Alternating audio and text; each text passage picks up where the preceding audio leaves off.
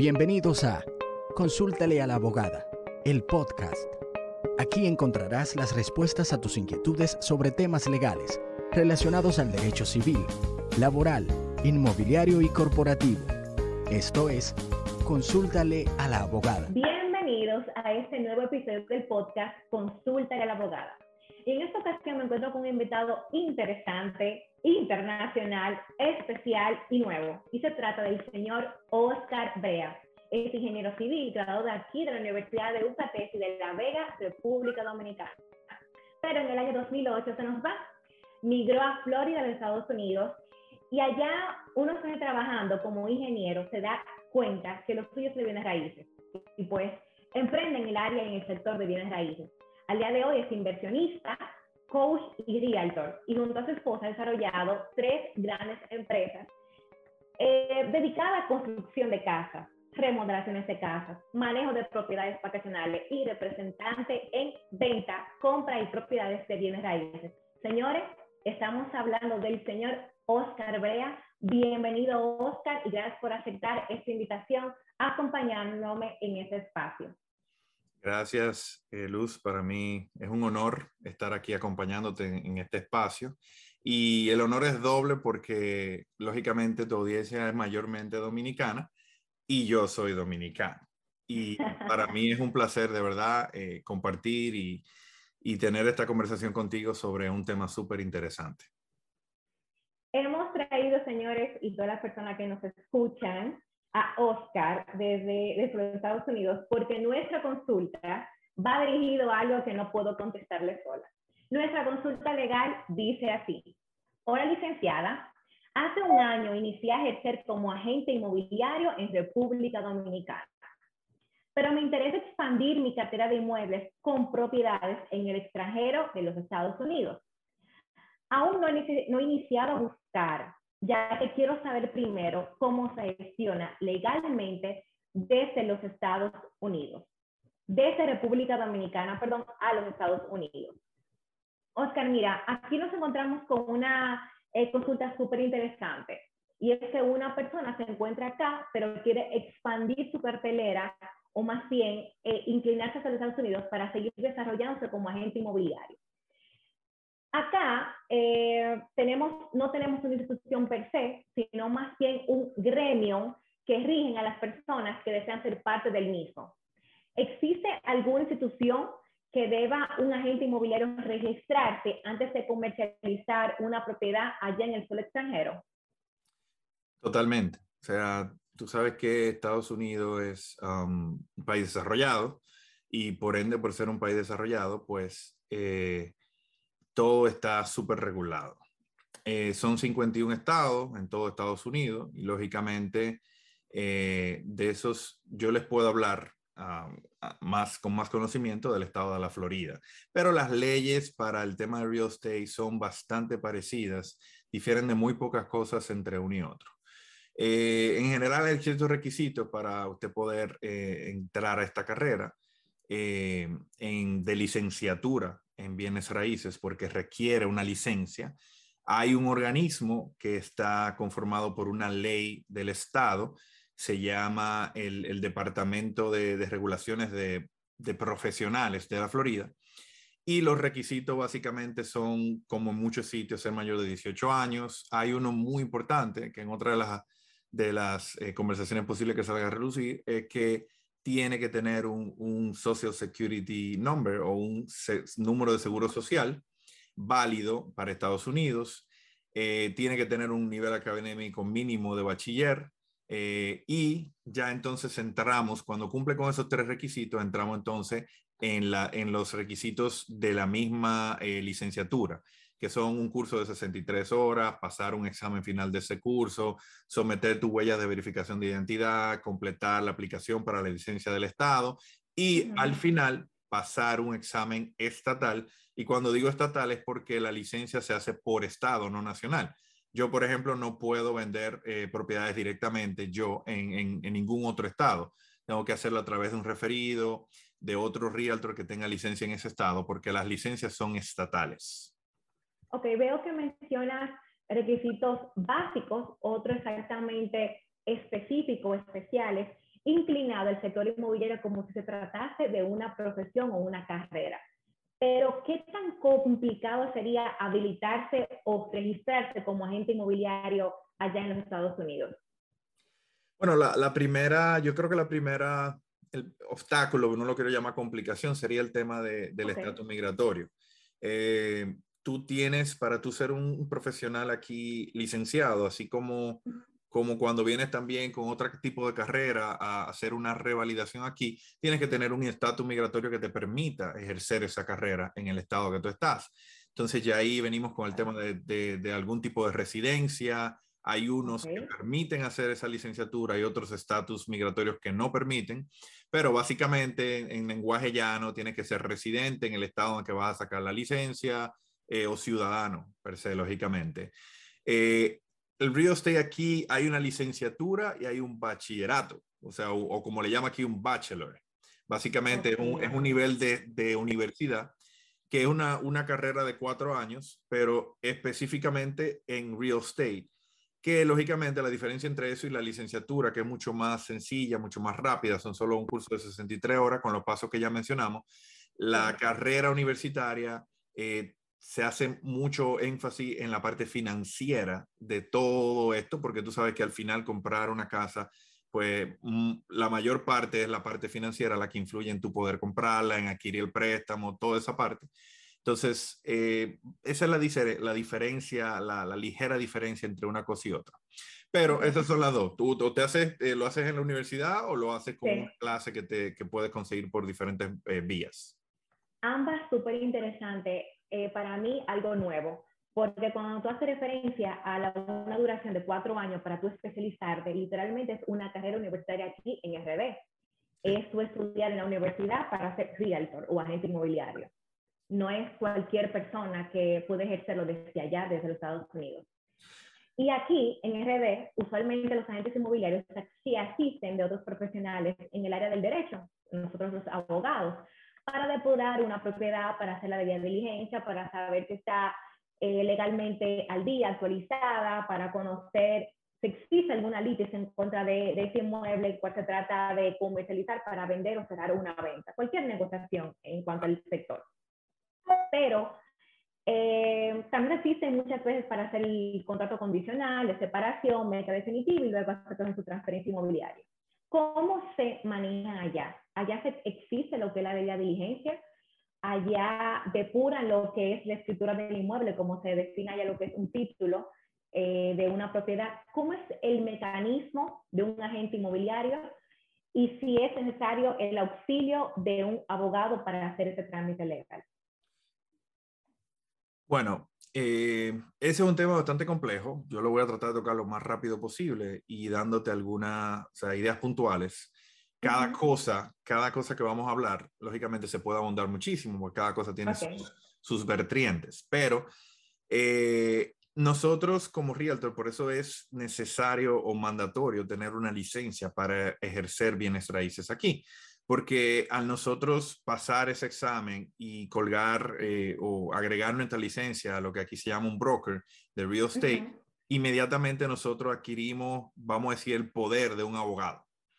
Nosotros somos quienes manejamos aquí los contratos, nosotros somos los que manejamos las adendas, nosotros manejamos toda la documentación que tiene con el proceso de venta, pero como tú mencionas una parte de la debida diligencia, eh, lógicamente aquí nosotros manejamos contratos con contingencias, donde nosotros tratamos en el caso del comprador de proteger los intereses de nuestros clientes como comprador y como vendedor también proteger los intereses de su cliente. Eh, hay un proceso, hay, hay unas entidades que se involucran en el proceso que regularmente se toma de 20 a 35, 40 días, depende de la, si se está usando financiamiento, si no se está usando, etcétera, etcétera. Y estos son, por ejemplo, la, hay inspectores que se llevan a evaluar la casa, que se le paga para que haga, que también tienen una certificación como inspectores, una licenciatura.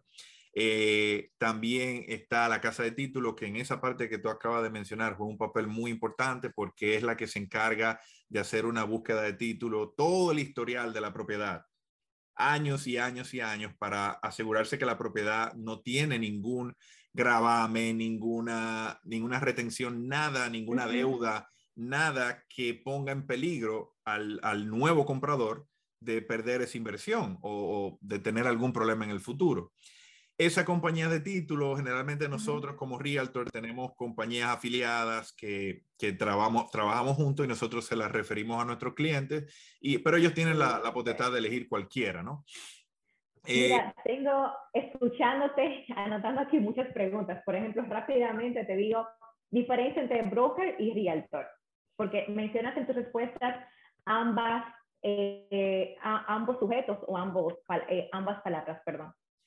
Yo te diría que para mí la mayor diferencia es el nivel de responsabilidad. El broker, incluso el broker, después que tú eres realtor, tú necesitas tener dos años con licencia de realtor para optar por la licencia de broker. Y la diferencia explicada claramente es que el broker es el que tiene realtors debajo de su licencia o de su oficina. El broker es la empresa y nosotros somos los empleados en teoría, y digo en teoría porque yo no cumplo horario, yo no, o sea, mi broker simplemente me cubre, es la pieza que cubre, yo estoy bajo su sombrilla en el tema de, de liability, en el tema de exposición eh, legal, vamos a decir. Eh, esa es la gran diferencia de un broker y un... Ok, y un realtor. Eh, mencionaste también dentro de tu respuesta casa de títulos. Explícame un poquito eso en español. Así se llama en inglés y la traducción es esa misma, la casa de títulos. Esos son los que son compañías que se encargan específicamente de hacer todo lo que tiene que ver con la transferencia del título de la propiedad. Ellos son los que hacen, eh, contratan servicios para hacer la búsqueda de, cualquier problema que tenga el título hacia atrás. Eso, es, una, eso es un trabajo. Eh, ellos son los que se encargan de hacer compromiso. Cuando tú entras en contrato, te entregan lo que le llaman un title commitment, que es el compromiso de título, donde le dicen al comprador, esto es lo que yo voy a hacer por ti. Y una de las cosas más interesantes, ellos también son los que se encargan de ordenar la, el survey, la, la medición de la propiedad para entregarte y saber que tú estás comprando la propiedad correcta. Con Aquí en Dominicana eso lo hace o asiste en esta operación lo que es un agrimensor. Entonces, ellos, la casa de título incluye la parte técnica, auxiliado de los agrimensores, y la parte legal, eh, o ya no como legal, no es abogado, sino lo que aquí podríamos denominar registro de títulos, ¿no? Más o menos. Pero sí, e, y ellos se auxilian de agrimensores. Realmente aquí los surveyors son, son agrimensores eh, y ellos contratan, pero te digo que ellos se encargan de gestionar todo ese muñeco y armar todo lo que tiene que ver con el título y la, y la calidad de ese título para el comprador y de parte del vendedor. Y lo más importante de ese proceso y de esa casa de título es que ellos son quienes emiten una póliza de seguro a nombre del comprador mm. pagada por el vendedor. Porque ellos incluso puede haber alguna demanda, alguna eh, eh, situación legal con esa tierra o algo que ellos pasaron o que por alguna razón no surgió en ese momento, pero una herencia, lo que sea, cualquiera de esas cosas legales que tú sabes que siempre surgen. Pero, ¿qué pasa? En el momento, pero mayormente el, al cierre de la negociación o el contrato. Exacto. Y si eso se pasó por alguna razón, hay una garantía porque incluso hay un banco detrás de un financiamiento, todo eso protege la cadena de, de, esa, de esa propiedad. ¿Y qué pasa? Primero desliga al vendedor, yo vendí, todo bien, mi dinero es mío, y segundo le da la garantía al comprador. Si pasa algo, ese seguro, que es una póliza de seguro de ese título, pues es el que se encarga de hasta un fraude, porque se han dado casos aquí que te venden una propiedad que, que, oye, que de alguna manera u otra la pudieron vender, pero no tenían, fue un fraude. ¿Y ok, que entonces el fraude no solamente se da en RD. No, no. no. los títulos, inmuebles y todo eso. No, aquí hay casos bien famosos y de fraude millonarios de, de mucho dinero. Pero para eso están aquí el tema de los seguros, que es un, otro tema larguísimo. Pero de eso básicamente es que se encarga la casa de títulos. Todo lo que tiene que ver con, con el título de la propiedad, ellos son los responsables. ¿La casa de títulos viene siendo una institución pública o privada? Privada, privada, totalmente privada. Es una bueno, pues descarto entonces la función o el órgano eh, que tiene como objeto aquí en Dominicana de lo que es registro de títulos. No, aquí eso es por county o por, vamos a decir, región, para que entendamos un poquito allá. Eh, cada región tiene su, su, property appraiser, que son, vamos a decir, eh, su, su, división de tasadores que se encargan de, de, manejar todos los títulos, de colectar los impuestos, de asignar los impuestos a cada propiedad, de dar los permisos de construcción. Vamos a decir que es un ayuntamiento. Es un ayuntamiento que tiene un registro de título también con ellos. Entonces, ¿eres un realtor o un broker, Oscar Brea? Yo soy un realtor. Eh, por mucho tiempo he pensado en, en dar el paso a broker. Honestamente, en mi posición ahora mismo, la única diferencia que haría hacer eso o no hacerlo eh, sería un poquito más de posición legal, exposición. Entonces, en este momento no, no tiene sentido, pero igual tú como realtor puedes tomar el examen, sacar la licencia de broker y quedarte debajo de otro broker. Ok, interesante. No tienes que asumir la responsabilidad, aunque seas broker, pero sí lo hago, que una de las metas evaluadas para este año, sí lo hago, es para subir de nivel, vamos a decirlo así simplemente. Ok. Oscar, te cuento que aquí en RD existe un proceso, estamos en análisis justamente en la Cámara de Diputados, un proyecto de ley que busca eh, regir, eh, organizar el mundo o el sector inmobiliario. También tenemos un código de ética, pero simplemente para las personas que son parte de la asociación o de ese gremio. Existe en Estados Unidos una legislación que específicamente regula el sector inmobiliario Totalmente. Mira, es, ese es otro tema súper largo. Eh, porque no solo... invitar a, otro, a otro episodio del podcast. Y yo creo que ese sería de una hora, hablando solamente de Es súper largo porque no solamente existe a nivel de, de, regulaciones estatales, existe a nivel de regulaciones nacionales, pero vamos a enfocarnos en el Estado. La Florida tiene lo que le llaman, literalmente, se llama Chapter 4 457, que es el capítulo 475, perdón, 77. Okay. 75. El, el capítulo 475 es el que regula específicamente todas las actividades relacionadas a real estate. Pero de ahí surgen muchísimas otras organizaciones, muchísimas otras, incluso la de los tasadores está involucrada ahí, muchísimas otras eh, eh, reguladoras, eh, comisiones, departamentos, de todo. Hay un departamento creado bajo una de esas leyes que están bajo ese capítulo, específicamente para lo que tú acabas de mencionar que allí existe, que es para el tema de, de, del comportamiento de los, de los realtors, de la ética, de la, del negocio, todo eso. Pero también Debajo de eso se crean, como tú dices, una, un, el, aquí existe lo que se llama el National Realtors Association, la Asociación de, Nacional de Realtors, que eso a nivel de Estados Unidos completo, que una de las cosas más eh, importantes, que yo sé que para ti va a ser una sorpresa, es que esa asociación, la Asociación Nacional de Realtors, es dueña del nombre Realtor. Ese nombre fue creado por un estadounidense y esa asociación registró y acuñó la palabra como de ellos. O sea que toda la persona que se llaman realtor solo tienen ese derecho legalmente si son miembros de la Asociación Nacional de Realtor de Estados Unidos. Yo escuchaba realtor como una palabra genérica que no le pertenecía a nadie. Entonces tú me sabes diciendo a mí que el realtor es una marca y que necesitas la licencia de tal para denominarte o utilizarla o venderte como tal. Totalmente, totalmente. Si yo uso la palabra realtor, por ejemplo, en mis redes sociales, Oscar Brea Realtor, eh, si yo salgo de la Asociación Nacional de Realtors, dejo de pagar mi membresía, yo no tengo derecho a usar esa palabra. Y, eso es demandable incluso.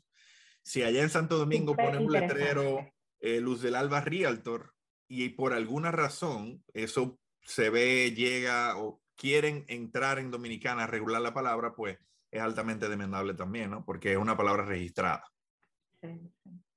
Oscar, eh, por último, porque hemos debatido esta consulta súper minuciosamente, eh, pero no menos importante, es el conocimiento general en cuanto a las comisiones por venta. Este conocimiento, como establecí, el 5% eh, o aquí te definimos como el 5% de la comisión, yo también le digo una palabra más estética, que serían los honorarios por realizar esa gestión, ese agente inmobiliario que tú buscaste, que tú contrataste mediante un poder o una autorización. ¿Existe algún método distinto allá? Me gustaría conocerlo y que tal vez no lo eh, puedas compartirlo. O ¿Existe un número diferente a cuánto es ese 5%? Claro, o sea, aunque tenemos muchas leyes, muchas regulaciones, muchas normas, ninguna de ellas, por lo menos en este estado, te dice cuánto debe cobrar un realtor, cuánto debe ganar un realtor, cuánto es lo justo o cuánto es lo correcto. Orgánicamente eh, en este estado y en muchos más, porque honestamente, como te digo, las leyes se parecen a mucho en todos los estados de Estados Unidos, pero eh, orgánicamente ese número se ha establecido en un 6%. Lógicamente, cuando tú escuchas 6%, pareciera como, ah, pero mira, un poquito más que en Santo Domingo. Hay una ligera diferencia. Eh, al ser un mercado tan regulado y a ser un mercado muy competitivo como profesionales, aquí generalmente, o sea, esa comisión tú la negocias con el vendedor, que es quien en este estado paga eh, orgánicamente también, es quien paga la, la, comisión a los realtor, y como digo realtor, ahí viene el tema. Esa comisión yo la negocio y esa comisión yo la divido en dos partes. Y legalmente, por contrato, yo me comprometo a darle la mitad de la comisión al realtor que traiga un comprador para la propiedad que yo estoy vendiendo. O sea que es una, es una comisión dividida. Compartida, exactamente. Pero eh, me perdí en algo. Me dices que la comisión eh, la paga el vendedor. No, es, no se saca del dinero que da el comprador por el valor de ese inmueble. Bueno, al final números son números y sumando aquí, restando allá, viene de donde quiera pero al final en, el balance de lo que paga el seller, lo que paga el buyer, pues está del lado del seller. El seller es quien lo paga. Sale del dinero del seller. O sea que aunque lo pague el buyer, pero es del dinero que si no hubiera una comisión, iba al bolsillo del comprador, del, del vendedor, perdón. O sea que es, es así. Hay otros estados, honestamente, donde paga el comprador, paga sus realtors. Ahora, lo que te estoy diciendo es que aquí en, 100% es el vendedor el responsable, pero eso no exime ni la ley te, dice que el, comprador no puede pagarlo, porque por ejemplo, aquí hay un tema muy debatido que es el for sale by owner, que es que el, vendedor que está vendiendo sin realtor. Eso es como un 2% de las ventas a nivel de Estados Unidos es por el mismo dueño. Ellos generalmente lo hacen porque no quieren pagar una comisión a nadie, a ningún realtor. Entonces, a veces viene un cliente, que me ha pasado, ve una casa for sale by owner, yo llamo al vendedor y trato de negociar con él que no pague para listar la casa, solo me pague a mí. Hay muchos que te dicen que no, a mí me han dicho que sí, perfectamente, se me pagan un 3% y se ahorraron un 3%. Pero hay otros que dicen, no, yo no voy a pagar ningún realtor. El comprador, que es mi cliente, tiene total derecho a decir, Oscar, represéntame legalmente para que protejas mis intereses y yo te voy a pagar tu comisión. No hay ninguna ley que lo prohíba, pero generalmente es el vendedor el que la paga en este estado. Es así. Me eh, pareció súper ético y siento como la complicidad que existe, pero como lo estableces por la organización que está eh, actualmente el sector de bienes raíces en Estados, en Estados Unidos. Eh, me llamó la atención primero lo que aquí un 5%, allá un 6%. Aquí si el inmueble pertenece, de invito el código de ética, a un lugar muy retirado donde el domicilio del bienes raíces es más. Si pertenece a una zona rural urbana, también es un poquito más. Pero no te puedo negar que me llamó la atención que el comprador tiene un, real, un realtor, el vendedor otro, y que entonces la comisión sale del primero, o sea, del vendedor, del dueño del inmueble por default, es una comisión compartida. Sí. Eso es, una de las ventajas que yo le explico a los compradores. Tú obtienes el servicio de un profesional y no lo pagas tú, lo paga otro. Lo paga quien está vendiendo el inmueble.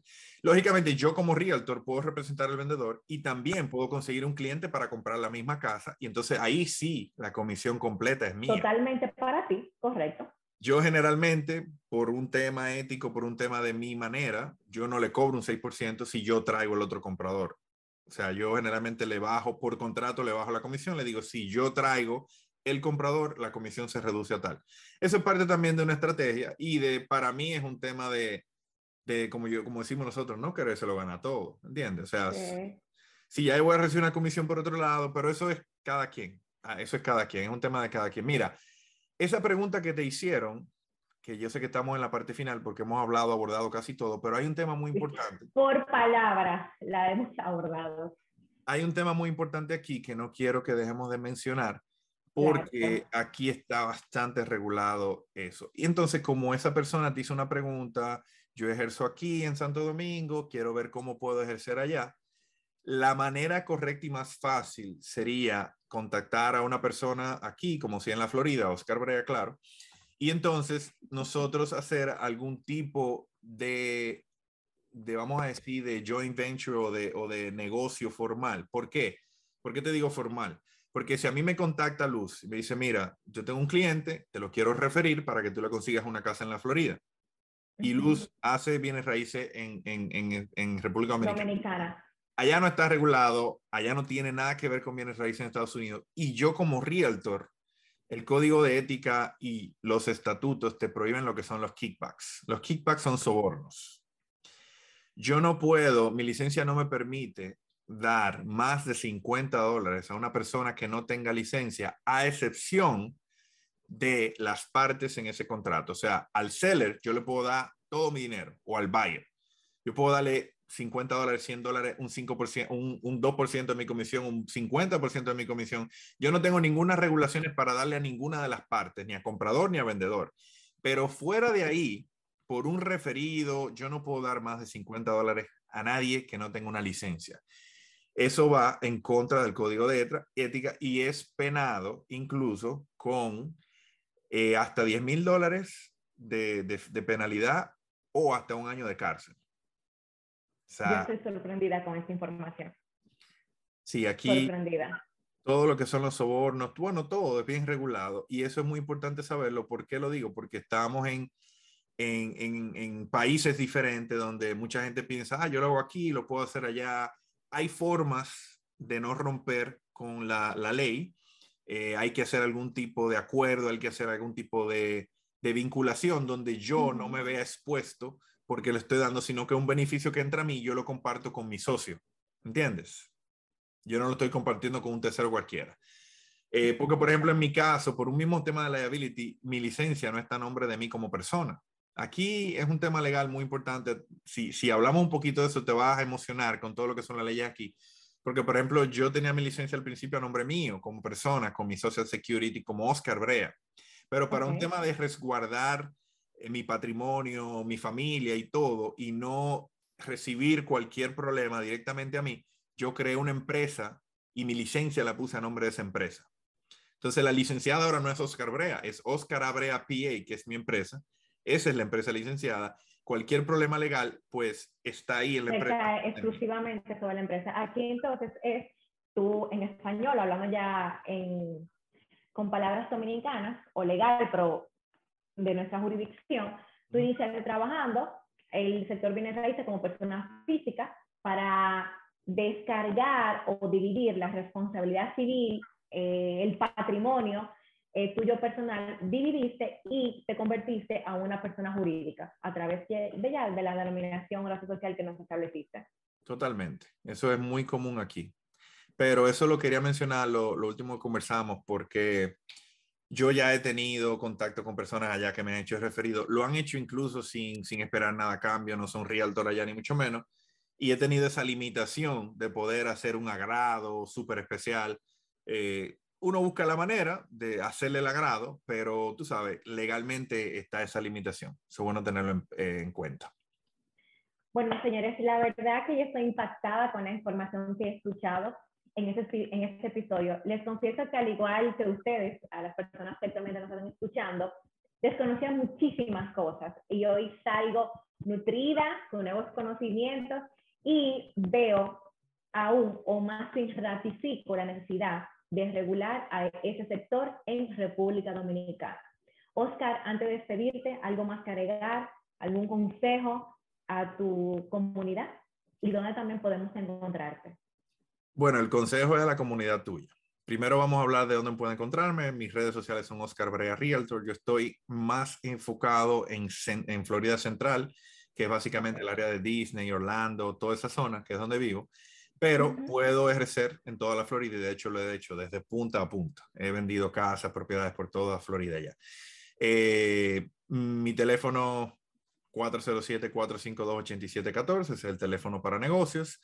Eh, y también recordarle que hacemos manejo de casas vacacionales. Cualquier casa de inversión que usted quiera aquí, nosotros nos encargamos tanto de, comprar, de conseguírsela, de orientarlo, como de ponérsela a la renta y darle todo el mantenimiento.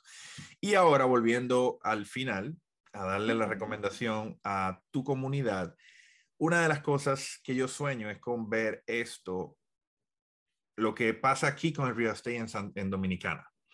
Razón principal, y esto porque va dirigido a mucha gente que quiere eh, tu comunidad, que trabaja en bienes raíces y que, y que quiere asegurar esa comisión, asegurar no trabajar en vale, todo eso. Las regulaciones son las que lo van a llevar ahí. Porque aquí, le pongo mi ejemplo, yo vivo de este negocio y por este negocio he podido crear otros negocios. Pero es porque, por ejemplo, yo cierro una propiedad, yo hago todo el proceso, yo en ningún momento tengo alguna duda de que mi dinero va a estar ahí al final. El dinero incluso me lo mandan a mi casa, un cheque, o sea, es, algo totalmente natural, no hay un tema de que tengo que tener ese miedo, de que me va a engañar, que me van a sacar, que van a hacer el trato entre ellos. Y... Entonces, las regulaciones son importantes, apoyen esa, esa, esa iniciativa de regulación, lógicamente, involúcrense, conozcan para que den opiniones y traten de que sea de la mejor manera, pero yo creo que eso es un sector que necesita eso en República Dominicana, o sea que tanto a los abogados involucrados como a todas las personas interesadas apoyen eso y, y denle duro, que, que eso sería algo muy bueno. Señores, gracias por llegar hasta aquí, nuestra consulta número 10. Nos vemos en un próximo episodio del podcast Consúltale a la abogada. Hasta pronto. Gracias, Luz. Tú también puedes consultarle a la abogada. Escríbenos a info arroba. Consúltale a la abogada el podcast